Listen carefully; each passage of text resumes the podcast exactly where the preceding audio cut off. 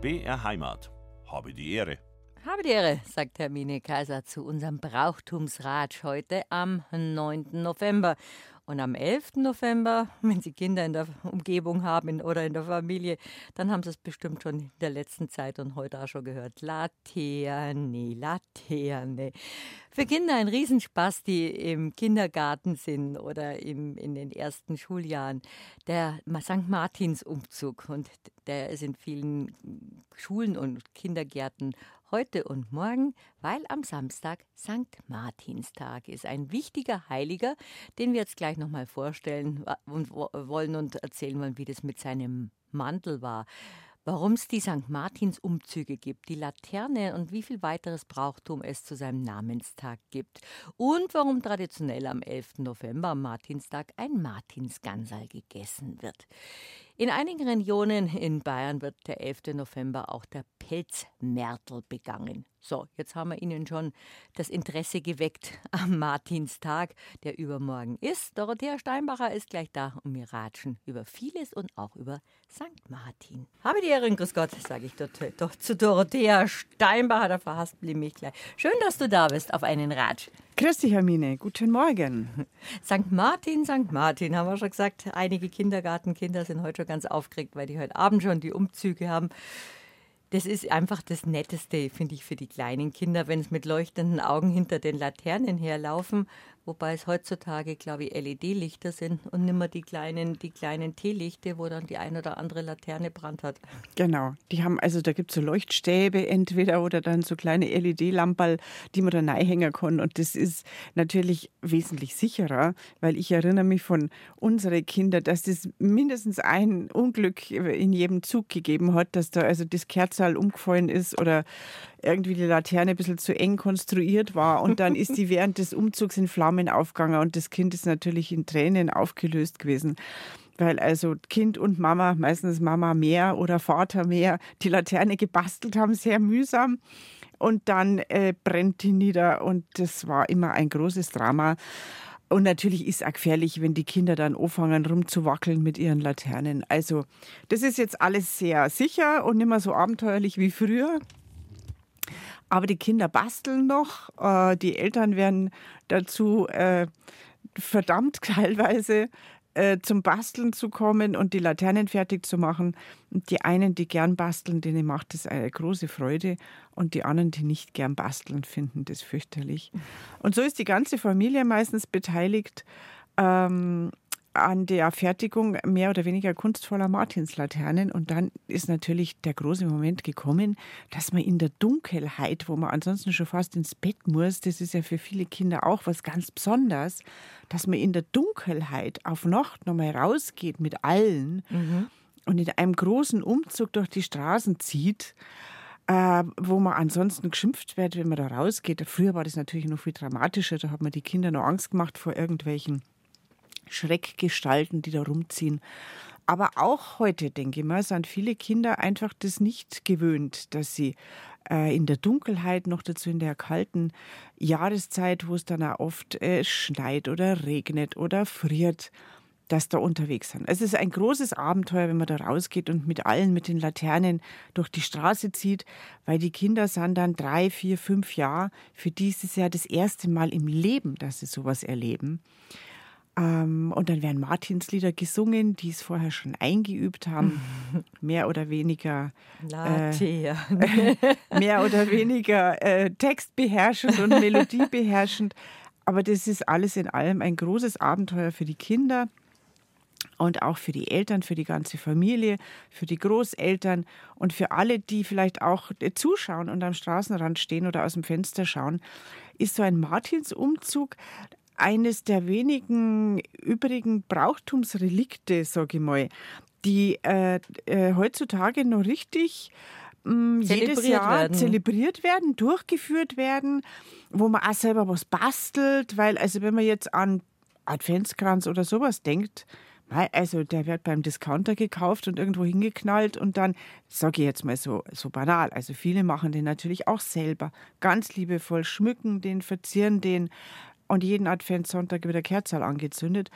Aber ich meine, diese Flut von Adventsgrenzen, die man überall kauft, das ist nicht so wird nicht so geschätzt, wie wenn man was selber macht und bastelt in vielen äh, mühsamen Arbeitsstunden und, und das dann auch zum Leuchten bringt und da abends durch die Straßen zieht. Also das ist ein ganz besonderer Moment. Die Kinder sind ja stolz auf das Selbstgemachte. Die sind ja ganz aufgeregt. Die meisten machen es jetzt nicht mehr mit den Eltern, sondern im Kindergarten oder in der Vorschule ihre, ihre Martinslaternen und sind ganz stolz, wenn sie dann durch die Gegend tragen dürfen. Ja, die sind stolz, aber trotzdem auch Kindergarten und Vorschule müssen oft auch die Eltern ran, ja. um das Ganze noch zu, äh, zu, äh, äh, zu vollenden sozusagen. Ja, also Merkt man deine Betroffenheit von früher? Ähm, ja, also ich bin ja eine gern Bastlerin. Mhm. Ja. Und eine Gutbastlerin, wie ich weiß. Ja, und auch eine Gutbastlerin, aber auch eine, die nicht immer unendlich Zeit hat. Äh, und da gibt es viele andere Eltern, denen das ähnlich geht. Auf jeden Fall ist das eine sehr schöne Sache, finde ich, weil solche Bräuche einfach den Alltag strukturieren. Und ganz gleich, ob man jetzt gläubig ist oder nicht gläubig ist, ob man die Geschichte dahinter jetzt sehr verinnerlicht äh, oder nicht, so ein, äh, solche Rituale wie man heutzutage auch gern sagt, weil man das Wort Brauch und Brauchtum vermeiden möchte. Solche Rit und Rituale, das ist einfach ein neutraleres Wort. Das muss jetzt nicht religiös sein, das kann auch ein ganz weltliches Ritual sein. Solche Rituale strukturieren den Alltag und das ist, glaube ich, für Kinder auch wichtig, dass man nicht 365 gleiche Tage haben, die, wo man das gleiche O hat und das gleiche isst und das gleiche macht und das gleiche tut, sondern dass man die durch bestimmte festliche Anlässe unterbricht und einer für die Kinder ist zum Beispiel der Martinszug. Deswegen finde mhm. ich, muss man den in Ehren halten und das ist ganz was Besonderes. Der St. Martin, das ist ja uns in unserer Kindheit auch so gegangen, der hat uns als Heiliger auch immer so beeindruckt, weil das war ein fescher Heiliger, so wie wir letztes Mal über den heiligen Michael geratscht haben, der auch so ein schöner Heiliger ist. Der St. Martin ist ein fescher Heiliger, der ist auf seinem Pferd gesessen und dann hat er sein Schwert gezogen und den Mantel geteilt. Und das ist eine Geschichte, die alle alle Kinder so heldenhaft und so toll finden. Und das ist auch was, was man den Kindern beibringen soll, zu teilen. Warum ist aber der ah, St. Martin so ein besonderer Heiliger, dass man eben diesen ganzen Martinsbrauch um ihn herum hat? Ähm, ja, aus vielerlei Gründen. Also erstmal ist es natürlich sein Namenstag am 11. November. Das ist angeblich sein Todestag. Da ist er im Jahr 397 äh, zwei, drei Tage vorher gestorben, am 8. November angeblich und am 11. November dann äh, beerdigt worden, beigesetzt worden und deswegen ist der 11. November überhaupt also sein Namenstag, sein Gedenktag. Das ist schon mal der, der Anfang, weil dann ging es nämlich weiter, als die katholische Kirche sich allmählich etabliert hat in den ersten Jahrhunderten, hat man auch schon eine äh, Fastenzeit eingeführt, eine weihnachtliche Fastenzeit, hat die aber auf den Termin Epiphanie bezogen, also auf den Dreikönigstag am 6. Januar. Äh, das war eine Fastenzeit von 40 Tagen außer Samstagen und Sonntagen und die hat dann am Martinstag angefangen. Also der mhm. Martinstag war dann der letzte Tag vor dieser Fastenzeit, vor dieser 40-tägigen Fastenzeit. Über die Zahl 40, die sehr wichtig ist und in der Bibel ganz oft auftaucht, haben wir ja schon öfter gesprochen. Deshalb war auch diese Fastenzeit 40-tägig. Wie vor jedem Hochfest äh, war das damals üblich, dass man fastet. So, und am letzten Tag wo man noch was essen durfte, wo man noch üppiger essen durfte sozusagen vor der Fastenzeit. Das war dann mehr oder weniger zufällig der Martinstag, weil der heilige Martin ja ansonsten mit üppigen Essen und Festschmaus und Trinken und Spaß wenig zu tun hat. Das ist also dieser Zufall, vermutlich, dass er am 11. November seinen Gedenktag hat und das der Tag vor der großen adventlichen, weihnachtlichen Fastenzeit ist. Und so ist natürlich auch der Brauch entstanden, dass man da nochmal üppig isst. Mhm. So wie am Faschingsdienstag, bevor man dann am Aschermittwoch äh, in die Bußzeit und Fastenzeit eintritt. Und so ist auch der Brauch mit der Martinsgans entstanden, dass man da nochmal üppig isst. Ähm, gleichzeitig war es so, dass dieser Martinstag dann der Abschluss des bäuerlichen äh, Jahres war mit der Draußenarbeit, wo die Tiere draußen waren, wo man im Feld draußen gearbeitet hat. Natürlich ist es, hat sich das in mehreren Schritten ist es in mehreren Schritten passiert. Also wir haben ja schon gehört, dass so mit Michaelitag Ende September die Tiere von den Hochalmen abgetrieben werden. Dann hat man die Tiere aber noch in der Ebene draußen grasen lassen, weil man halt möglichst lang das äh, wertvolle Heu und das Futter, was man für den Winter aufgehoben hatte, äh, sparen wollte. Und dann heißt es am 11. November Martini stay inni. Also an mhm. Martini mussten die Tiere dann wirklich rein, äh, hat es geheißen weil das früher wohl ganz oft ein bisschen anders ausgeschaut hat draußen als bei uns jetzt. Die Wiesen sind jetzt noch grün. Man halt früher war es ziemlich gefroren, das ist dann auch nicht mehr so schön für die Viecher, aber es ist noch grün, da gibt es noch was zu fressen. Aber äh, wenn man viele in vielen alten Dokumenten, alten Büchern liest, man ja ähm, am tief verschneiten Martinstag und so, da war es dann schon kälter und was hat es Schnee gegeben auch als wir jung waren, also können wir uns ja sicher noch erinnern, dass im Oktober, November schon wirklich Schnee gehabt hat. Und äh, genau, und da, deswegen ist es auch ein Hirtenfeiertag gewesen, wo also die Hirten dann ganz offiziell ihren Lohn bekommen haben, also diese äh, saisonalen Hirten, die also über die Saison die Tiere gehütet haben, gab es dann auch wieder verschiedene Bräuche, dass die äh, eine rituell diese Hirtengärte an den Grundherrn an den Besitzer der Tiere übergeben weil haben. Weil die Saison zu, zu Ende war. Weil die Saison mhm. zu Ende war. Und die haben dann quasi äh, formell diese Hirtengärte übergeben, haben ihren Lohn ausbezahlt bekommen. Und diese Hirtengärte ist dann aufbewahrt worden bis zum nächsten Jahr. Das sollte nämlich Glück bringen, wenn mit dieser Gärte dann im nächsten Frühjahr die Tiere kurz angestupst werden, wenn sie wieder ins Freie dürfen. Mhm. Und äh, gleichzeitig war der Martinstag dann auch ein Zins- und Abgabetag, wo die Bauern ähm, ihren Zins, ihre Abgaben an den Lehnsherrn leisten mussten. Also das war eine Zäsur, sowas wie der Lichtmesstag auch. Da haben auch die Arbeitskräfte gewechselt. Eben da fing es ja wieder an. Da hat auch BR Heimat begonnen am Lichtmesstag. Da, genau. Da hat man neue, eine neue Einstellung, eine neue Stellung bekommen. Da haben wir Arbeitskräfte angefangen. Genau. genau. Na, und der Martinstag war so ähnlich wie der Lichtmesstag eben auch ein Tag, wo die Arbeitskräfte ähm, ihre, äh, ihre Anstellung wechseln konnten, beziehungsweise wo einfach die Saisonarbeitskräfte, wird man heutzutage sagen, äh, deren Arbeit beendet war also ging es gar nicht so um, um das Wirken des heiligen Martin, sondern weil der, Mart, der Tag des Martin war, dass das so ein, ein wichtiger Tag war, wo die Sommer, der Sommer zu Ende ging, die Sommerarbeit zu Ende ging, die alles erledigt wurde und man sich auf die Winterzeit vorbereitet hat. Genau, das war die, die Situation der Menschen, die damals noch sehr viel mehr äh, bäuerlich geprägt war, am 11. November, an dem Martinstag. Und ähm, aus allem, was ich jetzt gesagt habe, Festtag, Arbeitskräfte und so weiter, und dann die Fastenzeit, hat sich ergeben, dass man ähm, die fettgefütterten Gansal, die da über den Winter, äh, über den Sommer fett geworden sind, dass man da mal eins geschlachtet hat für den Festschmaus vor der Fastenzeit. So, und dann kommt der heilige Martin ins Spiel, weil man versucht hat, die Gänse irgendwie mit dem heiligen Martin in Verbindung zu bringen. Und dann sind diese sogenannten wie es die Wissenschaftler nennen, ätiologischen Sagen entstanden. Das sind Sagen, die versuchen, etwas im Nachhinein zu erklären, was sowieso schon stattgefunden hat. Also man ist da ganz und jetzt versucht man das mit Martin irgendwie zusammenzubringen. Und dann ist diese Legende in der Martinsgeschichte entstanden, dass der heilige Martin zum Bischof von Tours gewählt werden sollte, von dem französischen Ort Tours.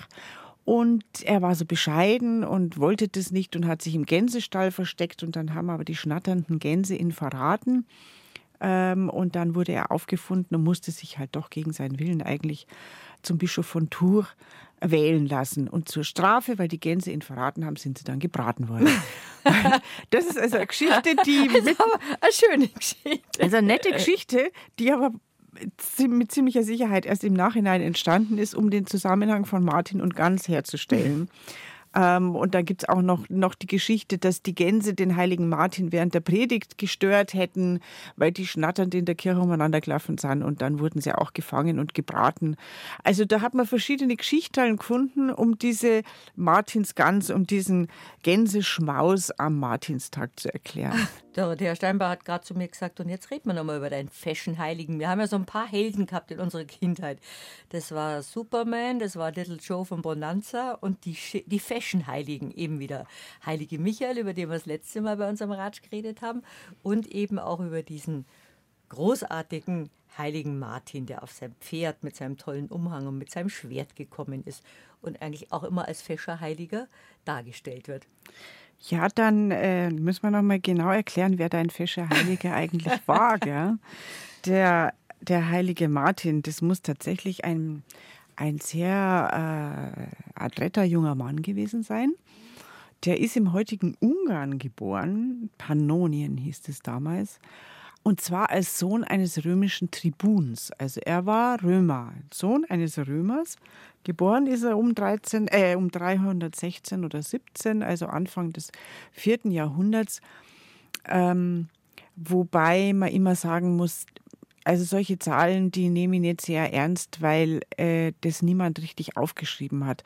Es gibt eine Lebensbeschreibung von dem heiligen Martin, von dem Sulpicius Severus. Und aber diese Geschichtsschreiber haben damals natürlich auch oft gelogen, dass sich die Balken biegen, weil sie jemanden in einem besseren Licht dastehen lassen wollten oder so. Angeblich jedenfalls ist der heilige Martin im vierten Jahrhundert, Anfang viertes Jahrhundert geboren, als Sohn eines römischen Tribuns in Pannonien und damit war er automatisch qua Geburt zum Militärdienst verpflichtet. Der hat sich aber dann schon sehr früh ähm, zum Christentum bekannt und hat auch gesagt, dass er äh, nur als Ritter Christi sich versteht und nicht als Ritter für das römische Militär und hat um Entlassung aus dem Militärdienst gebeten. Das ist ihm aber nicht gewährt worden. Er hat also sehr lange im römischen Heer gedient und erst als er ungefähr 40 Jahre alt war, ist diesem Gesuch stattgegeben worden. Und das finde ich ganz interessant, weil sich das eigentlich, äh, weil das wenig bekannt ist und weil das in seiner Geschichte wenig thematisiert wird. Also eigentlich könnte man ihn ja zum Patron der Kriegsdienstverweigerer erklären, mhm. weil er wirklich jahrzehntelang versucht hat, aus dem Militärdienst zu, äh, herauszukommen. Das ist ihm dann auch gelungen. Er war dann, äh, aber bevor das alles passiert ist, in Amiens äh, stationiert und da am Stadttor in Amiens soll sich diese Geschichte zugetragen haben, die also in den Martinszügen nachgespielt wird. Und äh, die die bekannteste Geschichte aus dem Leben vom heiligen Martin ist, dass er nämlich hoch zu Ross, also er war ja ein Soldat, ein stattlich fescher Soldat, äh, da am Stadttor von Amiens vorbeireitet und da kauert ein frierender Bettler, der also nur in Lumpen gekleidet ist. Es war kalt und der heilige Martin zieht sein Schwert aus der Scheide und äh, teilt seinen Umhang und gibt dem reicht dem Bettler diese Hälfte, die er abgeschnitten hat. Und später dann erscheint dem heiligen Martin Christus und der trägt diesen halben Umhang, den er dem Bettler geschenkt hat. Also Christus hat ihn in Person des Bettlers geprüft quasi. Äh, Christus war der Bettler und damit hat äh, der heilige Martin bewiesen, dass er wirklich christlich denkt und handelt. Und das ist diese Geschichte, die dann mh, mm, später herausgegriffen wurde aus der langen Martinslegende, wo noch andere Dinge passiert sind. Auch mit äh, erzieherischer Absicht, mit didaktischer Absicht und die verwendet wurde, um eben diese Kinderumzüge zu begleiten weil man die Kinder jetzt in der vorweihnachtlichen Zeit, in der Adventszeit, die dann kommt, eben zum Teilen, zur, zur Sorge und zum Mitgefühl für die für leidende Mitmenschen oder für ärmere Menschen anleiten wollte. wollte ja. Genau. Äh, und der, das Schön. große Vorbild Schön ist eben der, der fesche Heilige. Mhm. Also es geht da jetzt, natürlich geht es für die Kinder hauptsächlich um Laternen und dann gibt es Martinsgänse, gebackene Martinsgänse, so kleine Kekse hinterher und dann gibt es irgendeinen Punsch oder was Warmes zu trinken nach dem Martinsumzug. Und dann wird womöglich noch äh, ein großes Feuer äh, entzündet an dem Hauptplatz äh, der Gemeinde oder wo auch immer man dahin geht. Das ist ein ganz tolles Erlebnis. Aber äh, eigentlich wird der Martinszug und der Martinstag ja auch vorbereitet von den Erziehern und Erzieherinnen und von den Lehrern und Lehrerinnen mit der Martinsgeschichte, die das betont, dass er dieses Mitgefühl gezeigt hat. Als stolzer römischer Soldat auf dem Pferd hätte er ganz cool vorbeireiten können an so einem Bettler, die vermutlich zuhauf damals die Straßen gesäumt haben. Aber nein, er hat seinen warmen Umhang geteilt, seinen warmen Mantel geteilt und hat die Hälfte dem Bettler gereicht. Ähm, das den Kindern zu vermitteln ist auch schön, die Geschichte von dem Heiligen und dass dann dadurch bei dem Heiligen was ganz Besonderes dabei ist, eben die Martinsumzüge und das Ganze drumherum. Genau, also dass die Geschichte äh, nicht nur eine Heiligengeschichte ist, wie sie vielleicht in äh, religiös geprägten Schulen oder Unterrichtsstunden zuhauf erzählt werden und die dann teilweise wieder in Vergessenheit geraten oder so. Aber die Martinsgeschichte, die ist äh, auch also verbunden mit dem Umzug und dem Laternenbasteln und den gebackenen Gänsen und so weiter. Und ähm, und mit dem Martins Spiel, weil bei diesen Martins Umzügen, ja, wenn das irgendwie mh, mm, organisatorisch machbar ist, dann reitet ja ein heiliger Martin mit, äh, der dann tatsächlich diese Szene spielt, wo der Martin zu Ross da reinreitet und ein Bettler kauert am Boden und Martin reicht dann einen halben Mantel äh, diesen Bettler runter. Also das ist für die Kinder dann auch visuell erlebbar, dieses Spiel und sehr beeindruckend. Und ähm, der heilige Martin ist dann tatsächlich eines natürlichen Todes gestorben. Das ist deshalb so interessant, weil er der erste Heilige ist in der Geschichte des Christentums, in der frühen Geschichte, ja, der äh, nicht als Märtyrer gestorben mhm. ist. Ähm, und umso mehr ist es dann erstaunlich, dass der Martin so sehr, äh, dass die Verehrung des heiligen Martin so sehr überlebt hat bis in unsere Zeit, weil es ansonsten gab es ja diese grausigen Geschichten, die wir auch teilweise erzählen hier, wie die gestorben sind für ihren Glauben. Und beim heiligen Martin war es gar nicht mehr nötig, dass man dem so einen dramatischen Tod wenn es ihn wirklich gegeben hat oder auch nicht, dass man ihm, dass er so einen dramatischen Tod sterben muss. Also der ist eines ganz natürlichen Todes gestorben, relativ alt, 397. Also wenn die Zahlen stimmen, dann ist er um die 80 Jahre alt geworden. Das war schon ein Methusalem für damalige Zeiten. Und ähm, ja, und der heilige Martin, wie gesagt, hat dann am 11.11. .11. seinen Namenstag, äh, weil das sein, äh, der Tag seiner Beisetzung war. Interessant ist, dass in der evangelischen Kirche der Martinstag nicht nur dieser Heiligenfigur aus dem vierten Jahrhundert gilt, sondern auch dem Martin Luther natürlich. Mhm. Der Martin Luther ist nämlich am 10. November geboren Deshalb wird er ja Martin genannt worden Mag sein. sein. Ja, seine Eltern haben jetzt nicht gesagt, warum sie ihn Martin genannt haben, aber äh, ich habe auch schon öfter erzählt, dass es äh, üblich war, dass man nachtauft, dass man also einen Namens nachtauft, dass man einen Namenstag wählt, der relativ nah am Geburtstag liegt, also entweder am Geburtstag selber der Heilige oder der hinterher ist. Also dass man nicht nach vorne tauft, äh, oder beziehungsweise nach hinten, je nachdem, wie man es sieht, also keinen Namenspatron wählt, der früher im Jahr als der Geburtstag des Kindes liegt.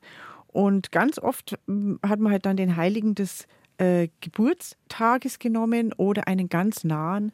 Und so haben es wahrscheinlich die Eltern von Martin Luther auch gemacht, weil am nächsten Tag dann der heilige Martin Namenstag gehabt hat. Und so heißt er Martin Luther Martin. Jetzt mal, wenn wir ratschen, Dorothea, finden wir beide einen gemeinsamen neuen Lieblingsheiligen. Bis zum nächsten Ratsch. Heute ist es der St. Martin. Letzt, bei unserem letzten Ratsch war es der, der St. Michael. Ich glaube, du machst als nächstes ein Buch über die Fashion-Heiligen. Das waren so die Helden unserer Kindheit, wenn man im Religionsunterricht oder in der Kirche oder bei den Eltern daheim, wenn man irgendwie abends ein bisschen heiligen Geschichten erzählt hat, wenn man Neues erfahren hat. Das blätterst du gerade in deinem Buch und da habe ich so ein schönes Bild gesehen von den gebackenen Gänsen. Das Buch muss man nochmal erwähnen. Das erwähnt man nämlich gerne in der Vorweihnachtszeit, wenn es draußen finster wird. Bräuche und Legenden für die Winterzeit. Und die fängt jetzt, obwohl wir alle vor ein paar Wochen noch in die Seen gehüpft sind, die fängt jetzt wirklich schon an. Die fängt jetzt wirklich schon an. Und in meinem Buch sind eben nicht nur meine gebackenen Martinsgänse drin, das sind tatsächlich mit Rezept, das sind tatsächlich die Gänse, die ich mit meinen Kindern früher für den Kindergarten gebacken habe. Das sind süße Martinsgänse aus einem Quarkölteig, sondern auch ein Weckmann und ein Stutenkerl weil nämlich in anderen Gegenden Deutschlands äh, das üblich ist, dass die Kinder am Martinstag so einen Stutenkerl bekommen oder eben einen Weckmann. Das ist auch ein gebackener aus einem Hefeteig dann meistens, ein gebackener, äh, ein Gebildbrot, würde man sagen. Ähm, ein gebackenes Manschkal mit Rosinen als Augen und ganz wichtig, eine weiße Pfeife hat der immer. Und wieso der, noch nie gesehen. wieso der Weckmann oder Stutenkerl so eine Pfeife hat, haben sich die Leute auch schon überlegt. Und man nimmt jetzt an, dass sich dieser Weckmann entwickelt hat, ähm, aus, einer, aus einem Gebildbrot, was den heiligen Nikolaus oder den heiligen Martin darstellen soll. Mhm. Und dass diese eigenartige Pfeife ein umgedeuteter Bischofsstab ist. Das könnte also entweder der Martin oder auch später der Nikolaus sein. Und zu beiden Anlässen gab es ja für die Kinder eben besondere Brote, die extra oder besondere Backwerke, die extra für diese Zeit gebacken worden sind. Und im Rheinland kriegen die Kinder halt dann äh, so einen gebackenen Kerl äh, mit Pfeife. Und äh, bei uns hat sich eingebürgert, dass man Martinsgänse backt. Wobei dieser Brauch des Martinsumzugs bei uns in Südostbayern relativ, muss man sagen, relativ jung ist. Der kam erst aus dem Rheinland zu uns, ähm, wo diese Martinsumzüge und aus anderen Regionen Deutschlands, wo diese Martinsumzüge schon sehr viel älter sind und eine längere Tradition haben. Also in meiner Kindheit haben wir in der Schule und im Kindergarten keine Martinsumzüge gemacht. Ähm, aber die gibt es jetzt eben auch schon einige Jahrzehnte, wenn nicht gar ein halbes Jahrhundert. Und man backt, äh, das finde ich eben besonders wichtig, weil diese, dieses überhaupt im, in Advent und Weihnachten und dieser dunklen Jahreszeit ähm, viel Brauchtum natürlich durch, und durch die Säkularisierung unserer Gesellschaft, dadurch, dass wir immer weltlicher werden und immer weniger Menschen intensiv mit der Kirche verbunden sind, ähm, auch viel Brauchtum nicht mehr gepflegt und praktiziert wird. Und nur Brauchtum, was praktiziert wird, lebt ja auch weiter. Also tote Bräuche kann man im Museum anschauen oder sich irgendwie äh, aus Büchern äh, erschließen. Aber Brauchtum muss ja lebendig bleiben und gepflegt werden, damit es überlebt und weitergetragen wird. Und das Schöne ist, dass sehr viele Bräuche mit bestimmten Koch- und Essgewohnheiten verbunden sind.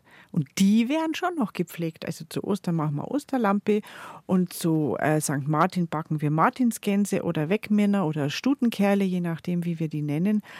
Und das sind sehr, oder zu Weihnachten werden Plätzchen gebacken, ganz gleich, ob wir jetzt religiös sind oder nicht.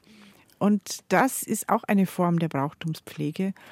Äh, die sogar sehr gut schmeckt und große noch, Freude macht. Noch schöner. Aber schau, das sind die, die religiösen Rituale, von denen du gerade erzählst, die das Jahr auch strukturiert haben früher. Jetzt allmählich wird das Jahr gar nicht mehr strukturiert durch, durch Brauchtum. Und dann ist es umso schöner, wenn solche Brauchtumsgeschichten erhalten werden, weil das auch äh, was Gemeinschaftliches und auch was Schönes ist und auch so eine Vorbereitung auf bestimmte Zeiten ist. Zum Beispiel jetzt Gebäck in der, in der kälteren Jahreszeit. Genau. Und äh, dieses Gebäck ist den Kindern natürlich dann in einem gewissen Ritus überreicht worden früher.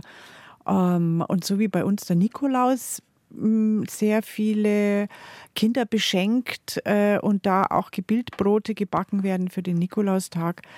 Hm, so war das in oder ist es teilweise noch in ähm, Regionen von Schwaben der Pelzmärtel. Mhm. Und ich habe äh, Aussagen von alten Leuten gelesen, die gesagt haben, die sich wirklich auch noch erinnern. Das heißt also, der Brauch ist im 20. Jahrhundert noch praktiziert worden. Ich finde es ganz interessant, weil ich in Schwaben nicht daheim bin äh, und jetzt unterwegs bin, ob das heutzutage noch so ist, dass man da den Pelzmärtel kennt. Ich kenne ihn nicht, kommt darauf an, in welcher Region. Also ich, mir ist er noch nicht begegnet. Ja, also es heißt so auf der Schwäbischen Alb und so war das ein sehr äh, verbreiteter Brauch zu Beginn des 20. Jahrhunderts noch. Da hast du natürlich noch nicht äh, in Schwaben Bräuche mitgekriegt im 20. Das Jahrhundert. ist jetzt doch ein bisschen beruhigend. ja. Und, und diese Bräuche sind dann im Allgemeinen nach den Kriegen einfach abgekommen. Also die Weltkriege haben da sehr viel Brauchtum abkommen lassen. Aber der Pelz Märtel, also man hört schon, der Märtel, der kommt von Martin, ähm, der ähm, als der mit einem Pelz, mit einem Pelzmantel verkleidet ist. Und dieser Pelzmärtel, der war sowas ähnliches wie eine Mischung zwischen Nikolaus und Knecht Rupprecht und Teufel oder so. Also das war auch in Personalunion quasi eine Schreckfigur, mit, denen man, mit der man den Kindern Angst gemacht hat, der also gestraft hat und aber auch belohnt hat. Also quasi wirklich so eine Art vorgezogener Nikolaus mit Krampus oder, oder Knecht Rupprecht. Und da fing es schon an. Das deutet dann schon wirklich intensiv auf diese kommende Advents- und Weihnachtszeit hin. Ähm, mit diesen mit diesen Bräuchen, die auch dadurch entstanden sind, also dieses Belohnen, Bestrafen äh, in, in einer Figur, dass damals der Katechismus abgefragt worden ist. Also man musste in der Adventszeit mussten die sowohl Erwachsene als auch Kinder ähm, mussten ja m, beweisen, dass sie brav ihren Katechismus gelesen haben und dann kamen da Geistliche ins Haus und haben die äh, Menschen abgefragt. Und wenn die das ordentlich konnten, dann war es gut. Und wenn nicht, dann hat es Ärger gegeben. Und das wird natürlich nachgespielt mit diesem Nikolaus braucht, der also auch die Kinder abfragt mhm. und dann den Guten, die brav sind und ein Flötenstück spielen können oder ein Liedlein singen oder gute Noten oder so, die kriegen was und die anderen, äh, mit den, den anderen droht man zumindest das Bar, dass der Nikolaus sie bestraft. Also viele Eltern haben den Nikolaus oder den Pelzmärtel äh, auf der Schwäbischen Alb früher ja benutzt, um den Kindern das ganze Jahr quasi Angst zu machen. Du, wenn du nicht brav bist, dann sage ich das am Nikolaus, dann sage ich das am Pelzmärtel und der wird die mitnehmen. Also es gibt Darstellungen vom Pelzmärtel, eine habe ich auch in meinem Buch abgebildet. Sieht weil, sehr martialisch aus. Weil das wirklich eine ganz kreisliche Schreckfigur ist, mhm. ein Druckmittel der Eltern. Oh, wie in den alten Kinderbüchern, genau. die die meisten von uns noch kennen. Der hat hinten einen Rucksack, wo ein paar Kinder reingestopft sind, die am liebsten raus wollen aus dem Rucksack. Also uns hat man schon ganz schön viel Angst gemacht früher, mein Lieber. Früher hat man den Kindern wahnsinnig viel Angst gemacht und diese Darstellung habe ich eben deshalb aufgenommen mit dem Rucksack, wo also schreiende Kinder rausschauen und der hat die Kinder wie bei dem, damit wie bei den Märchen, die waren ja so brutal oder Struwelpeter und genau. all diese Horrorgeschichten. Diese Zeichnung erinnert mich wirklich an Strubelpeter. Ähm, und der schaut da ganz drohend mit der großen Hakennase, dieser äh, Pelzmärtel und droht mit der Rute und hinten im Rucksack entführt er die Kinder. Ähm, also das ist eine der Schreckensfiguren gewesen. Also da war der Martinstag gar nicht mit angenehmen Erinnerungen verbunden sondern äh, oft mit der Erinnerung an diese Schreckensfigur. Nussmärte hat er teilweise auch geheißen, weil er eben dann auch Nüsse gebracht hat mhm. und andererseits den Kindern äh, viel Angst gemacht hat. Also dieser Martinstag ist äh, im bäuerlichen, eine, im bäuerlichen äh, äh, Regionen eine oder im bäuerlichen Leben eine Zäsur. Da gibt es eben auch dann diese Sprüche, die alle mit dem Martinstag verbunden sind. Martini Steini, das ist quasi nochmal, jetzt kommen wirklich alle Tiere rein, auch die Schaf und auch die Gorsen, äh, die also bis jetzt noch draußen war. Und es wird kalt, da ist der St. Martin zündet Feuer im Kamin an. Ähm, und haben wir vorher schon gesagt, weil es oft dann wirklich schon Schnee hat Mitte November, Martini kommt auf einem Schimmel geritten. Das ist natürlich auch ein schöner, eine schöne Umschreibung dafür, dass zum Schleim ähm, andererseits kennt man den Ausdruck Martini-Sommer. Das finde ich nämlich auch ganz interessant. Was ist das? Der Martini-Sommer, das ist also jetzt eine rein meteorologische Singularität. Das klingt jetzt recht kompliziert, aber so eine Singularität sind zum Beispiel auch die Eisheiligen oder die Schafskälte im Juni. Das sind also bestimmte äh, Wetterverhältnisse, die nur einmal im Jahr auftreten. Deswegen Singularität, Einmaligkeit. Und dieser Martini-Sommer besagt, dass auch wenn es vielleicht äh, im Oktober oder Ende Oktober, Anfang November schon kalt geworden ist und gefroren hat, dann ist um Martini rum, kommt ganz oft noch mal ein paar Tage so richtig warme Luft, wo es dann bis zu 20 Grad haben kann. Äh, und das hat man einfach Martini-Sommer genannt, weil das um den Martinstag herum passieren kann. Jetzt ist es bei uns so, dass es zum Martini-Tag eher kalt wird.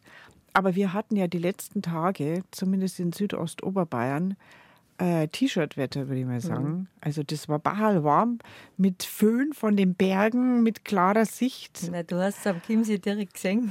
Ja, also das war wunderschön und es war warm und wir haben alle auf den ewigen Sommer gehofft. Aber der Martini, äh, der Martin kommt vielleicht doch auf einem Schimmel geritten. Heute haben wir eine Martinsradstorte, Herr Steinbacher, bei mir. Mir wird immer mehr bewusst, was das für ein wichtiger Heiliger ist.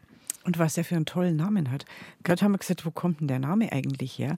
Und das ist nämlich auch interessant, dass der Martin, mh, mm, dass es ein römischer Name ist. Äh, wenn man Martinus sagt, dann klingt zumindest die Endung schon mal römisch oder lateinisch.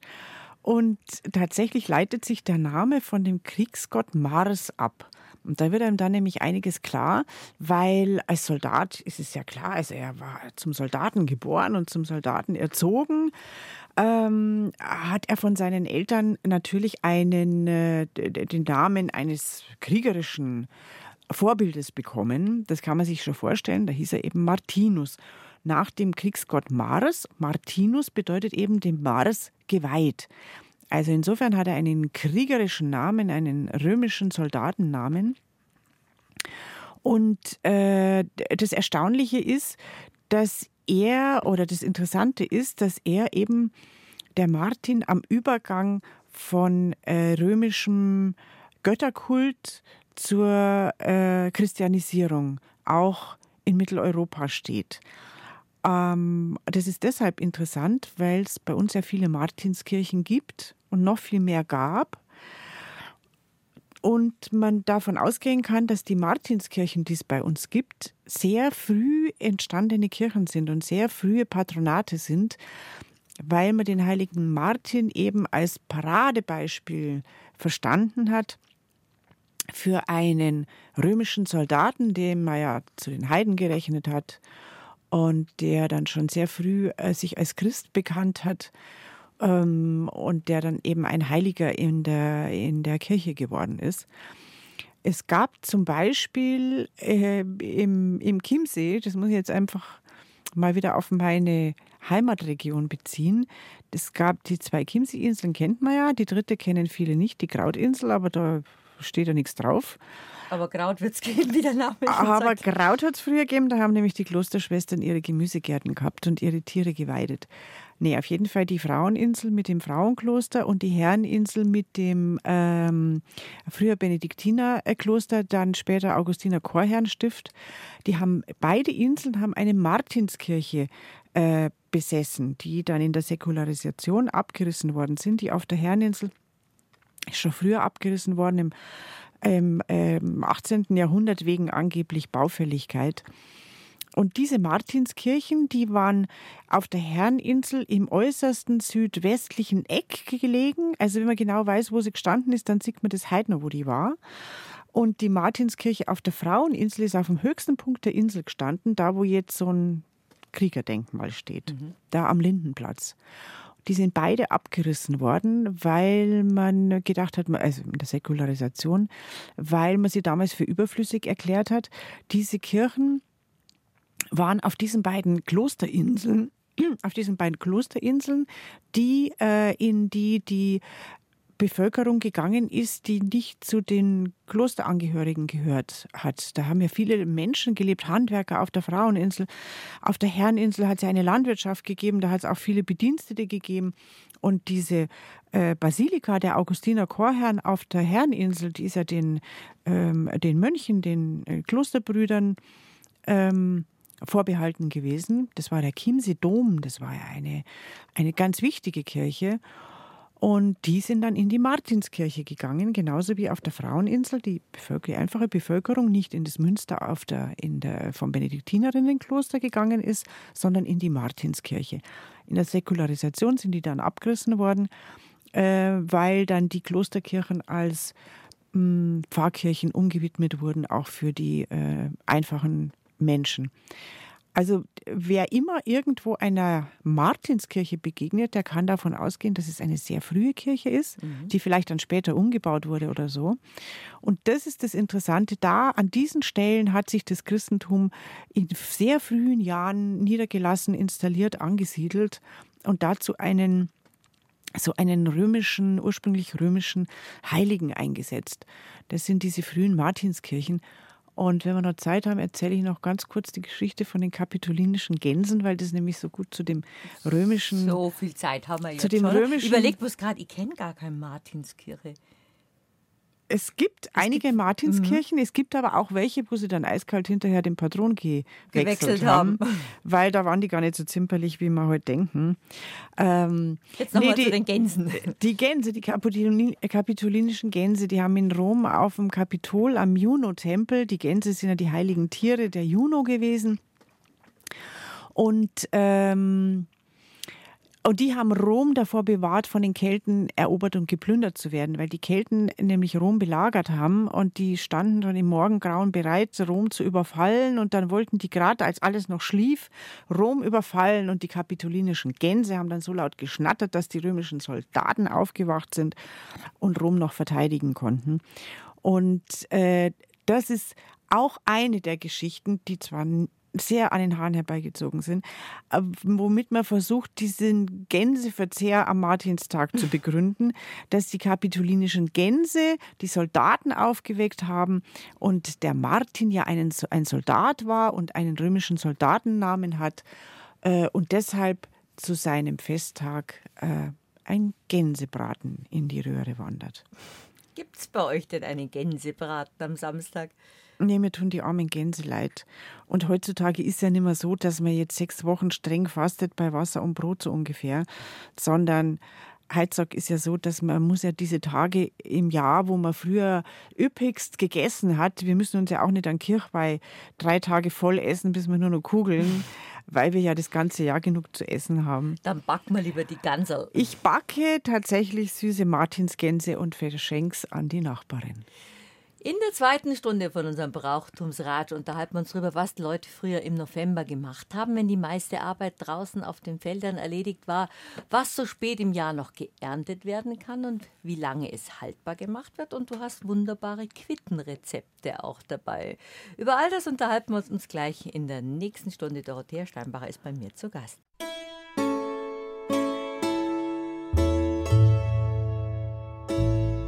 BR Heimat habe die Ehre. Und grüß Gott zur zweiten Stunde von unserem Ratsch mit Dorothea Steinbacher, sagt Hermine Kaiser. Unser Brauchtumsratsch geht jetzt dann gleich weiter mit den Namenstagen im November und ja, mit der Vorbereitung auf die Adventszeit, das ist ja schon der 9. November, und welche Arbeit denn draußen noch erledigt werden muss oder schon erledigt ist, was noch so spät im Jahr geerntet werden kann und wie lange es haltbar gemacht wird und rund um die Quitte Quitte bewegen wir uns auch noch. Ich habe keinen Garten und keinen landwirtschaftlichen Betrieb und denke mir einfach, jetzt ist der Sommer um und dann die Äpfel sind vom Baum herunten, waren bei der Mosterei.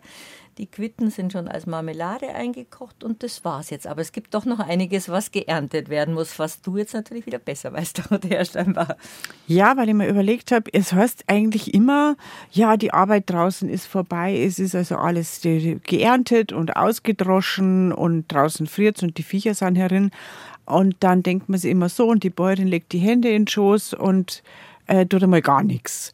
Aber das stimmt nicht, weil wenn ich mir nehme, dann habe ich mir überlegt, was machen es denn eigentlich die Bäuerinnen? Also noch heute, ja, damals früher war es ja nochmal ganz was anderes. Aber sogar heute noch ist man ununterbrochen damit beschäftigt, äh, Dinge zu ernten und einzumachen, wenn man das gern macht oder wenn man entsprechende Bäume im Garten hat. Zum Beispiel die Quitten. Also die sind jetzt erst so allmählich reif, äh, auch von der Sorte abhängig. Und dann ist immer wieder die Frage, also wenn man einen ganzen Baum von Quitten aberntet, was macht man da draus? Ähm, Chili. Chili, aber das Quittengelee von vor drei Jahren ist noch nicht aufgegessen, so ungefähr. Damit äh, backt man doch die Platze zusammen wieder. Und ähm, also so ein ganzer Quittenbaum gibt einfach mehr her, als dass man aus allem Gelee macht. Und da gibt es dann verschiedene Methoden. Mein Gott, die Leute machen Chili, da machen es Quittenbrot, die ja, was ja in, in überall verbreitet ist.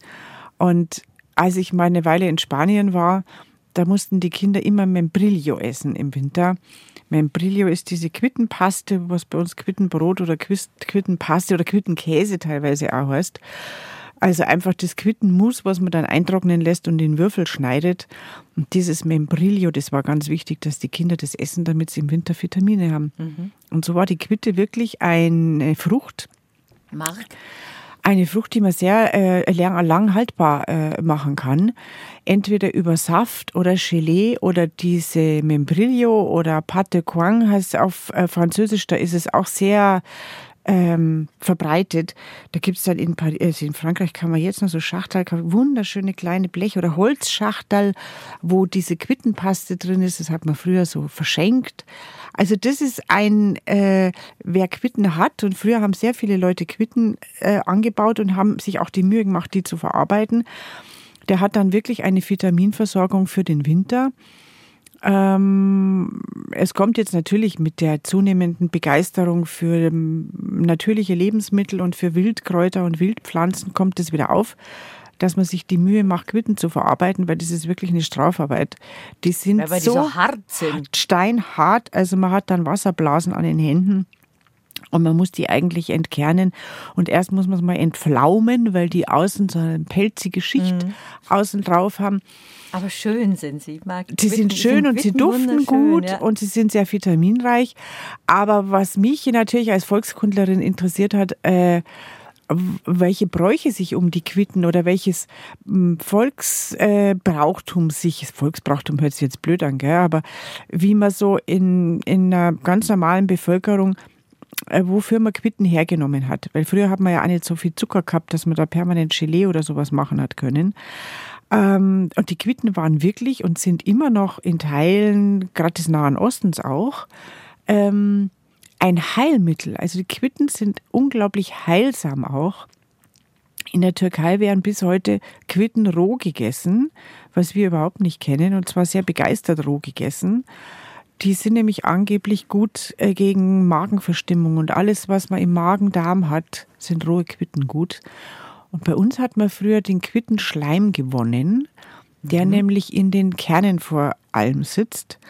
Man weiß ja, wenn man Quittengelee mal gemacht hat oder Quittenmarmelade, dass die sehr gut gelieren. Und zwar deswegen, weil die Quitte an sich sehr viel Pektin schon in sich hat. Also was ja der Apfel gut. auch hat. Was der Apfel auch hat, geliert auch gut. Und äh, die Quitte geliert eben auch sehr gut, wenn man den Saft fürs Gelee auch mit den Kernen gekocht hat, ähm, weil in den Kernen dieser Schleim drinnen ist. Und deswegen hat man früher die Kerne nicht weggeworfen, sondern man hat sie über Nacht angesetzt, teilweise sogar tagelang in Wasser äh, ziehen lassen. Ich habe es noch nicht probiert, aber das muss dann eine ganz dicke, äh, einen dicken, festen Schleim geben den man dann löffelweise essen soll gegen Magenverstimmung, gegen Gastritis. Mhm. Der wird sogar untersucht, ob er äh, vorbeugend gegen Krebs hilft. Ob er also äh, auf jeden Fall wirkt äh, die Quitte immunstärkend, also nicht nur dieser Schleim, sondern auch der Saft und die Quitte stärken das Immunsystem. Früher hat man auch einen Quittenblättertee, also von den grünen Blättern vom Quittenbaum hat man Tee gemacht der sehr äh, hilfreich sein sollte, gerade bei allen innerlichen Verstimmungen, Magen, Darm, andere Organe. Ähm, man hat aus den Quittenblüten einen Tee gemacht. Und dann gibt es natürlich auch wieder, was, was die Volkskundler immer sehr freut, ähm, solche der Signaturenlehre entsprechende Anwendungen. Man hat nämlich den Pflaum, den man ja abreiben soll von den Quitten, bevor man sie zu kulinarischen Zwecken verwendet, hat man diesen Quittenpflaum in Wasser aufgekocht und dann hieß es früher, das sollen sich Glatzköpfige auf den Kopf streichen, dann würden nämlich die Haare wieder wachsen. Hat das funktioniert? Das weiß ich nicht. Ich habe erstens keine Glatze und zweitens noch nie mehr einen Quittenflaum auf den Kopf gestrichen. Aber das finde ich das Nette. Da hat man dann gedacht, ah, diesen extremen Flaum, den die da haben und diese Härchen, das muss doch irgendwas bewirken. Und daher, äh, daraus entstand dann dieses Rezept, dass man also gegen Glatzköpfigkeit Quittenflaum abkochen und sich auf den Kopf streichen. Die Quitten haben wir schon so gut wie verarbeitet, die vitaminhaltigen Quitten. Was hat man jetzt um diese Jahreszeit noch alles, was verarbeitet werden muss, Dorothea, bevor wir zu den Namenstagen kommen? Ja, man kann natürlich Wildfrüchte ernten. Und das habe ich neulich gerade gemacht, habe ich Hagebutten geerntet, weil die einfach äh, so schön rot leuchten. Und weil ich natürlich gelesen habe, dass das ein Wundermittel gegen Arthrose ist. Oh. Und wir sind ja alle nicht mehr die Jüngsten. Man dachte immer, das probiere ich jetzt mal aus. Und ähm, habe Hagebutten geerntet und das machen tatsächlich viele Leute, habe ich festgestellt. Und äh, die Hagebutten, die kann man also trocknen. Mm, und dann, wenn man es jetzt äh, nicht als Hagebuttentee oder so konsumieren möchte, dann kann man die trocknen und fein mahlen. Oder man kann natürlich auch eine Marmelade draus machen oder Hagebuttenmark, das ist auch sehr gesund. Aber wenn man sie roh, also nur trocknet und dann klein malt, verwendet, dann sind halt die meisten Vitamine und, und Stoffe drin, die und Wirkstoffe drin, die gesundheitlich wichtig sind. Aber äh, man sollte wissen, dass die Hagebutte, man kann die auch roh essen. Die ist zwar ein bisschen hart, mhm. aber es gibt manche, die dann schon ein bisschen weich werden jetzt mit dem Frost. Die kann man einfach roh essen. Die schmecken ganz süß, wenn die schon weich geworden sind. Die schmecken wunderbar und haben, ich glaube, 10 oder 20 Mal mehr Vitamin C als eine Zitrone. Also jeden Tag im Vorbeigehen so eine Hagebutte essen und dann wird man nicht krank. Man kann außerdem Weißdorn ernten. Das ist ganz interessant für alle, die ähm, ihrem Herzen was Gutes tun wollen, weil die Weißdornbeeren, die hängen auch noch dran, wenn nicht die Vögel schon drüber hergefallen sind. Das sind eine kleine, rote, runde Beeren ähm, an dem Weißdorn. Die kann man einfach so kauen oder man kann sie ähm, auch zu einer Marmelade verarbeiten oder unter was anderes drunter rühren. Man kann auch die Weißdornblätter noch abzupfen und da einen Tee draus machen. Und der ist un also wirklich nachgewiesenermaßen herzstärkend.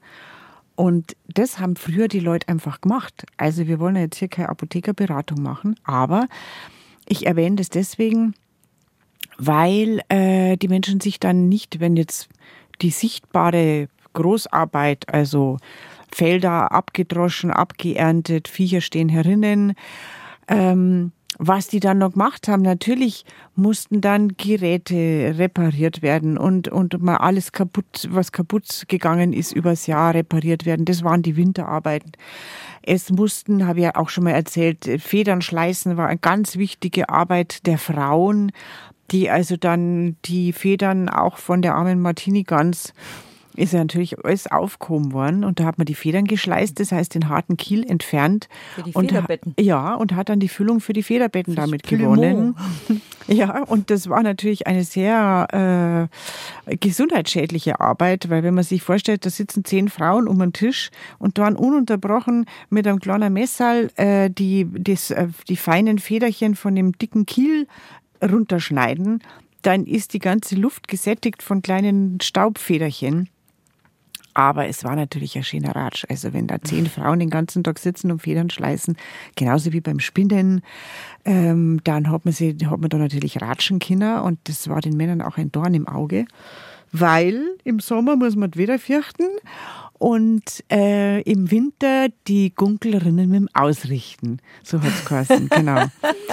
Die Ratschweiber. Die, die Ratschweiber, die Nächstes waren Mal tun wir so ein Spinnradl hier rein ins Studio. Äh, zum Ratschen. Zum Ratschen. Genau, dann macht es aber nie und nie und nie und dann äh, jetzt haben wir mehr so schön ruhig. Nee, genau. Also das war dann die Winterarbeit oder jetzt auch die späte Herbstarbeit noch und dann hat man natürlich versucht, möglichst viele Gaben der Natur noch zu nutzen und deswegen verzeihe ich das jetzt auch, was man alles nur ernten hat können und auch geerntet hat.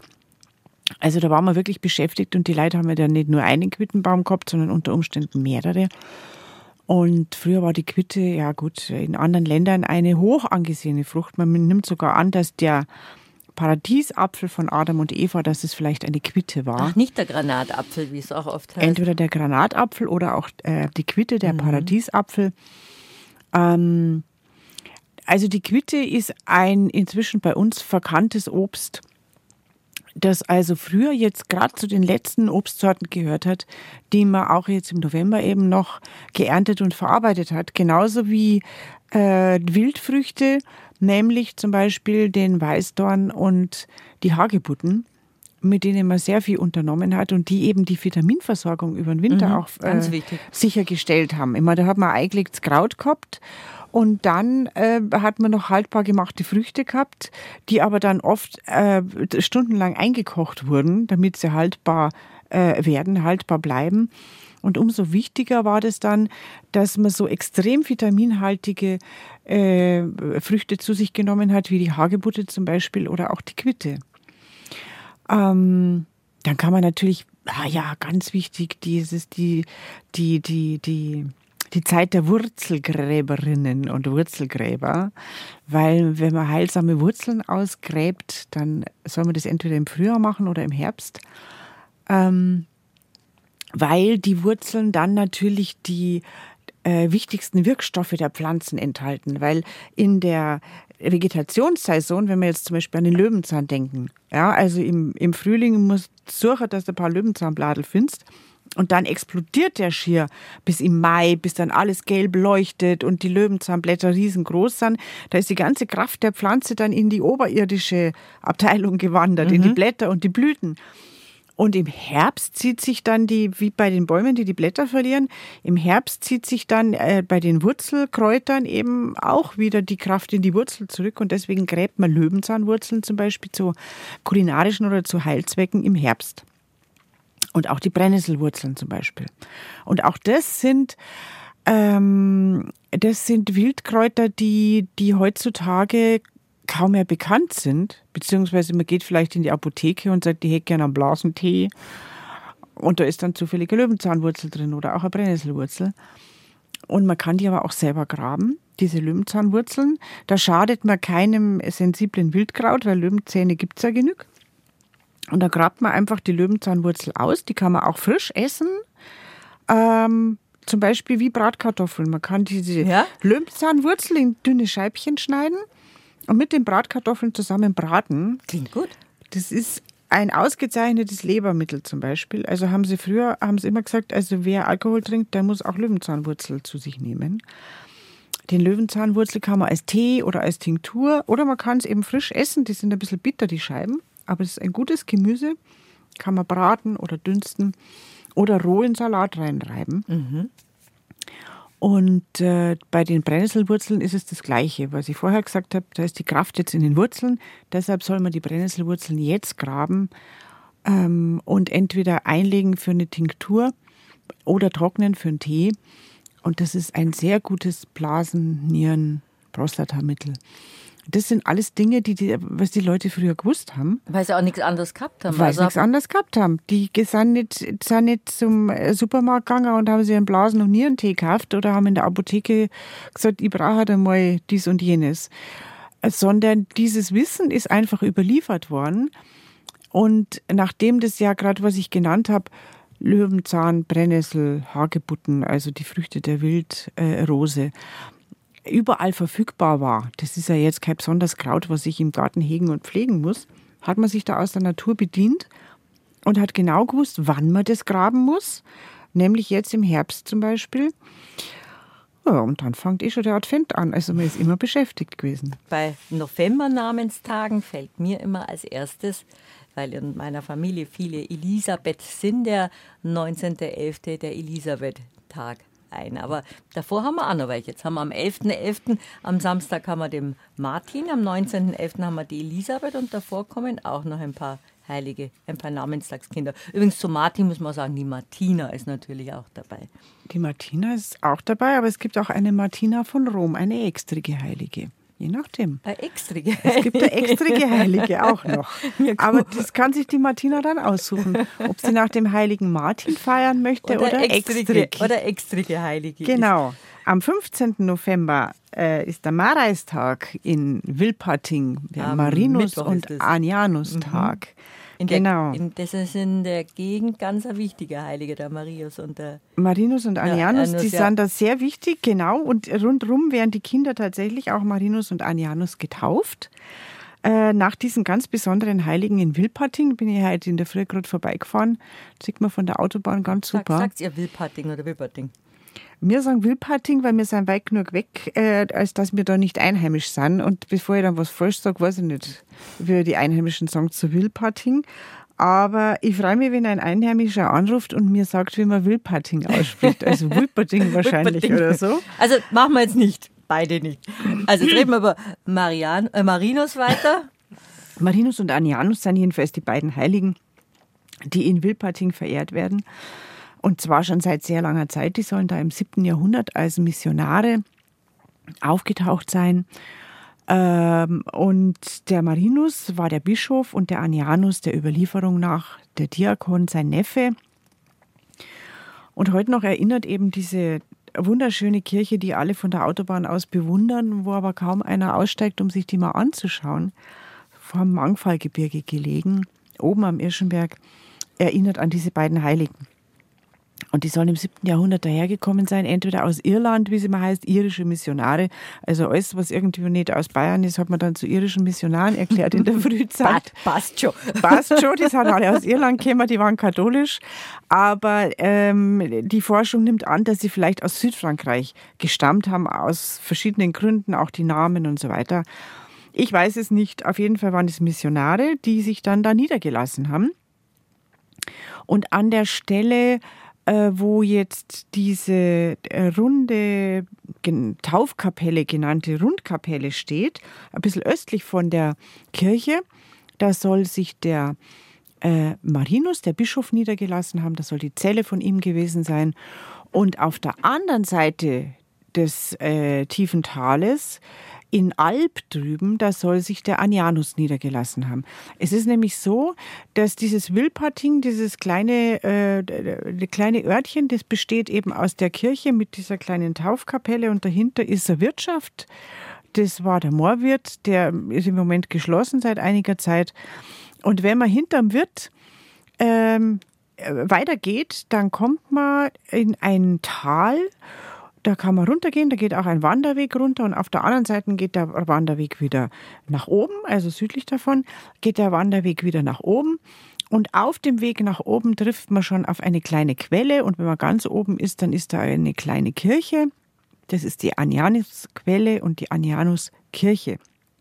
Und der Legende nach soll eben der Anianus da drüben gesiedelt haben und, äh, und, und sein einsames Mönchsleben geführt haben. Und auf der anderen Seite der Marinus, sozusagen in Sichtweite, die müssen sie ja gesehen haben, da jeweils oben auf dem Hügel. Und äh, bei beiden äh, Orten, beim Marinus und beim Anianus, gab es jeweils eine Quelle, wo die angeblich ihr Trinkwasser bezogen haben draus. Und diese Marinusquelle, die ist mittlerweile nicht mehr zugänglich. Die hat es noch bis vor 50 Jahren äh, hat's die noch gegeben. Auf dem Feld zwischen Kirche und Taufkapelle war das, das war so ein kleines Brunnenhäuschen mit einem Quellzugang, wo die Leute gekommen sind und sich die, äh, das äh, verehrte Wasser abgefüllt haben. Und nach einem Sturm, da war ein Baum dahinter gestanden, ist der Baum umgefallen und die Holzkapelle war kaputt und dann haben sie die Quelle abgesperrt. Das ist jetzt nur noch so ein Deckel in der Wiesen. Aber auf der anderen Seite, die Anianusquelle, die gibt es noch und die sprudelt auch. Und da kann man auch das Wasser trinken. Und wenn man dann hinaufkommt ähm, zu der Anianuskirche, dann sieht man zum Beispiel den Stein, auf dem der Anianus angeblich geruht hat, zu Bußzwecken. Das sagt man ja vielen Heiligen nach, dass die äh, um Buße zu tun, auf so einem harten Stein geruht haben. Und dieser Stein, auf dem angeblich der Anianus im 7. Jahrhundert geruht hat, ist noch erhalten und äh, in einer Ecke sichtbar und wird sehr verehrt. Und dieses Marinus- und Anianus-Fest, das wird am 15. November gefeiert in Wilpating ähm, mit einer Messe. Und früher sind dann halt alle zum Wirt gegangen. Weiß nicht, wo es heute hingehen. Auf jeden Fall haben die Wildpartinger früher sogar frei gehabt, die Kinder am Irschenberg und im Wildparting am Marinus- und Anianustag. Es war ein wichtiger Festtag in der Region. Und es gibt oder gab und gibt ein eigenes Marinus- und Anianus-Lied was zu dem Anlass in der Kirche gesungen wird. Die Kirche ist auch wirklich sehenswert. Da ist das Hochgrab zu sehen von Marinus und Anianus. So eine Glocken, so eine Eisenglocken ist noch zu sehen, die die angeblich mitgebracht haben und wo die Forschung sagt, dass das tatsächlich sein könnte, weil diese Glocke, mm, es kann sein, dass die schon 1300 Jahre alt ist. Ähm, das waren zwei Märtyrer im Übrigen. Das sind dann während der Völkerwanderungszeit im 7. Jahrhundert es heißt immer die Hunden oder die Vandalen oder irgendwelche wilden Völkerscharen, die, die man zu solchen, haben. die man zu solchen erklärt hat. Genau, die sind durchgezogen und haben die angeblich äh, getötet, die beiden. Ähm, und jetzt sind sie wieder friedlich vereint in der Kirche bestattet. Schön, ein schöner Brauch, ein schöner Namenstag, zwei, zwei interessante Märtyrer. Ich finde es auch immer so schön, wenn bestimmte Gegenden ihre, ihre Heiligen haben. Das ist jetzt der 15. November. Mit wem geht es dann weiter? Es geht dann weiter mit, dem, mit der heiligen Munditia die, äh, wo ich zwar nicht müde werde, äh, darüber zu erzählen, die aber trotzdem viele Leute halt nicht auf dem Schirm haben, weil man auch niemanden kennt, der Munditia. Heißt. Weil das natürlich kein Taufname ist, genau. Und weil die Munditia tatsächlich äh, nicht so eine lange Geschichte in, in Bayern hat. Die kam erst 1677 nach München und zwar als sogenannte Katakombenheilige. Mhm. Katakombenheilige sind die heiligen Reliquien, also heilige Gebeine, die man äh, zufällig mehr oder weniger in den Katakomben um Rom gefunden hat. Also die ganz frühen Christen haben ja, das wissen wir alle, bevor das Christentum erlaubt war, als es noch verboten war, haben die sich ja unterirdisch in so unterirdische Gänge, unterirdische Räume gegraben, äh, die man heute besichtigen kann, südlich von Rom. Und da haben die sich getroffen und haben ihre Versammlungen und ihre Messen abgehalten. Und da sind diese frühen Christen auch bestattet worden, wenn sie gestorben sind. Und diese Katakomben hat man dann im 19. und 20. oder früher schon im 17., 18., 19. Jahrhundert entdeckt und ausgegraben. Und dann hat er ein schwunghafter Handel eingesetzt, weil natürlich äh, alles außerhalb Rom wollte Reliquien haben, weil ähm, eine Kirche, die man neu erbaut hat und neu geweiht hat, viel mehr wert war, wenn man auch eine echte Reliquie eines echten Heiligen hatte. Und deshalb wurden diese Gebeine, die man in den Katakomben gefunden hat, kurz, kurzerhand einfach zu Heiligen erklärt. Mhm. Aber nachdem der heilige Anonymous jetzt nicht so gut ankommt, man wusste ja nicht, wie die heißen, hat man in manchen Fällen mh, mm, den Grabstein dazu verwendet, der manchmal vorhanden war, äh, den Stein verwendet, um den, Na um den Namen dieser, dieser Toten oder dieses Toten zu erfahren. Und bei der Munditia gab es den glücklichen Fall, dass da ein Stein vorhanden war, auf dem stand ähm, die hochwohlgeborene Munditia starb am so und so vielten. Ähm, manche denken, das ist schwierig zu übersetzen, durch einen Schwerthieb oder durch ein Schwert. Also hat man sie kurzerhand zu einer christlichen Märtyrerin erklärt mit dem Namen Munditia. Und äh, aus dem Text ist auch zu entnehmen, dass sie eine, dass sie Kinder hatte. Und deshalb hat man sie zur, zu einer Mutter erklärt. Und sie ist also die Frau der, äh, die, die Patronin der alleinstehenden Frauen, die Patronin der Mütter und wurde am 5. September 1677 ähm, in, in einer feierlichen Prozession nach München in die Peterskirche übertragen. Und da ist sie jetzt in einer Seitenkapelle in einem Glasschrein aufgebahrt. Da sind ihre Gebeine natürlich kostbar gefasst mit solchen Klosterarbeiten, mit Gold, aber man kann immer noch die nackerten Knochen drunter erkennen. Also es ist ein bisschen eine gruselige Angelegenheit, aber so hat man das früher gehandhabt. Und ihr Fest wird am 17. November gefeiert. Und nachdem man sie zur Patronin der alleinstehenden Frauen erklärt hat und auch zur Patronin der Mütter und zur Frauen über, der Frauen überhaupt, mm, erfährt sie jetzt immer größeren Zulauf. Und es gibt auch eine Messe zu ihren Ehren, die war in den letzten Jahren immer am 17.11. um 18 Uhr. Ich habe jetzt nicht nachgeschaut, wann es dieses Jahr ist, aber wahrscheinlich ist sie wieder um die Zeit. Also sozusagen die Patronin der Junggesellinnen. Die Patronin der Junggesellinnen, aber auch die äh, Patronin der alleinstehenden Mütter. Und die heilige Was Elisabeth. ja in schlimmen Zeiten eine ganz wichtige Patronin dann eine, war, in der Nachkriegszeit zum Beispiel ja. oder während des Krieges. Ja, nicht, nicht nur. Also ich meine auch äh, in unseren Zeiten noch sind alleinstehende Mütter. Ah, ich habe jetzt an Witwen natürlich gedacht. Alleinerziehende Mütter zum Beispiel. Zum Beispiel. Machen wir es moderner. Das ist auch die Schutzpatronin der Alleinerziehenden Mütter. Alleinstehende Mütter sind absolut unterprivilegiert bei uns und gehören immer noch zu den am meisten armutsgefährdeten Bevölkerungsgruppen. Insofern kannst du eine starke Patronin, Schutzpatronin schon gut, brauchen. Gut gebrauchen. Ja, Über die ja, genau. Elisabeth reden wir auch gleich. Unsere Namenspatronen, Namenspatroninnen im Monat November. Jetzt hat man gerade die Schutzpatronin der alleinerziehenden Mütter und der alleinstehenden Frauen. Eine ganz wichtige. Sagst nochmal den Namen und wo ihre Gebeine zu finden sind, Dorothea. Die heilige Muntitia in der Peterskirche in München, also mitten im ältesten Teil von München. Die Munditia in so einer linken Seitenkapelle, wenn man reingeht, links so ein großer Glasschrein und da ist die Munditia. Und tatsächlich hat man die Gebeine auch gebettet auf diesen angeblichen Grabstein, den man mit ihr aufgefunden hat. Eine ganz bekannte Heilige, so wie der heilige St. Martin war, haben wir in der kind in Kindheit, in der Schulzeit dann schon eine wichtige Heilige gehabt, die aber auch so positiv belegt war, die heilige Elisabeth, die am 19. November Namenstag hat. Ja, die war nämlich auch sehr mildtätig und äh, der Name ist ja in Bayern sehr verbreitet, also alle Lisei, Lisal, Lisi, Eli, Elise und so weiter. Die, oder Lisbeth gibt es auch viel. Äh, die haben alle am 19. November Namenstag nach der Elisabeth von Thüringen. Von Thüringen heißt sie deshalb, weil sie dahin geheiratet hat. Eigentlich ist sie aus dem Geschlecht der Andex Merania und insofern in diesen Andex Thiesen beheimatet und die ist tatsächlich auch da äh, angeblich aufgewachsen und hat halt dann den Pfalzgraf Ludwig von Thüringen geheiratet. Das Ganze hat im 13. Jahrhundert stattgefunden. Die ist relativ jung gestorben. Mit 24 Jahren ist sie im Jahr 1231 schon gestorben ähm, und ist dann im Jahr drauf schon fast heilig gesprochen worden. Da gab es dann aber Unruhen. Aber immerhin vier Jahre nach ihrem Tod, 1235, ist sie dann schon heilig gesprochen worden. Also das ist ein sehr schnelles Verfahren. Und, ähm, und diese Elisabeth wird immer verbunden mit der sogenannten mit dem sogenannten Rosenwunder. Das ist die Legende, die äh, äh, auch dazu geführt hat, dass sie äh, oft mit einem Rosenkörbchen oder mit einem Korb dargestellt wird, aus dem Rosen quellen. Insofern kann man sie gut mit der heiligen Dorothea verwechseln, die auch mit einem Blumenkörbchen dargestellt wird. Deine Heilige. Meine Heilige, genau. Da bin ich natürlich, äh, die kenne ich natürlich sehr gut.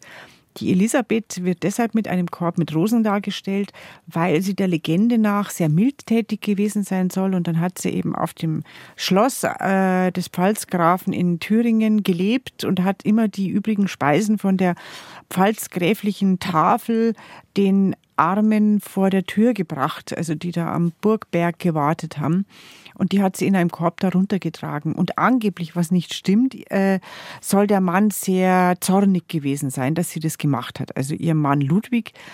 In Wirklichkeit weiß man, dass der wirklich auch offensichtlich äh, mildtätig war, ein gutes Herz hatte und sich um die Armen in seiner äh, äh Gegend gekümmert hat. Aber der Legende nach war er halt böse weil sie das da rausgetragen hat, sonst wäre es ja nicht zu dem Wunder gekommen. Das musste so sein. Eines Tages nämlich hat sie dann die Speisen der Tafel wieder rausgetragen und dann kam ihr angeblich böser Mann und hat sie gefragt, was sie da schon wieder rausträgt. Und dann hat sie gesagt, ach, nur ein paar Blümchen.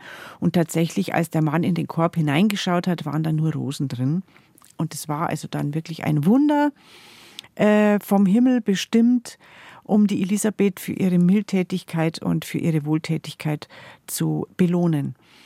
Und tatsächlich gibt es auch am Andexer Burgberg ein, äh, eine Erinnerung, ein Erinnerungsort an die Elisabeth, weil sie ja aus diesem großen Geschlecht der Andex Merania stammte, wo sehr viele Heilige und Selige daraus hervorgegangen sind. Ähm, wenn man von Hersching aus durchs Kiental hinauf geht zu Fuß auf den Andexer Berg. Dann muss man kurz bevor man dann tatsächlich oben ankommt, äh, am Kloster Andex, muss man nach links gehen. Da geht es also ein kleiner Wanderweg nach links entlang. Und irgendwann hört man dann unten so eine Quelle plätschern. Das ist ein wunderschöner Ort. Mm, hört sich ja schön an, wie ja, du es beschreibst. Da ist nämlich so ein kleines Kapellchen. Das ist nur so ein offenes Kapellchen über so einer Statue. Und diese Statue sind zwei, also über einem, einer, einer bildhauerischen Darstellung. Und das ist einerseits die Elisabeth mit den Rosen in der Schürze in diesem Fall. Und zu ihren Füßen kniet ein Bettler, der die Hand aufhält und sie, sie reicht ihm also eben die Speisen runter, die sie mitgebracht hat. Und über ihr ist so eine baldachinartige Kapelle gebaut. Ähm, die also diese Statue schützt und die aber auch den Wasseraustritt schützt. Das ist nämlich eine sehr verehrte heilige Quelle.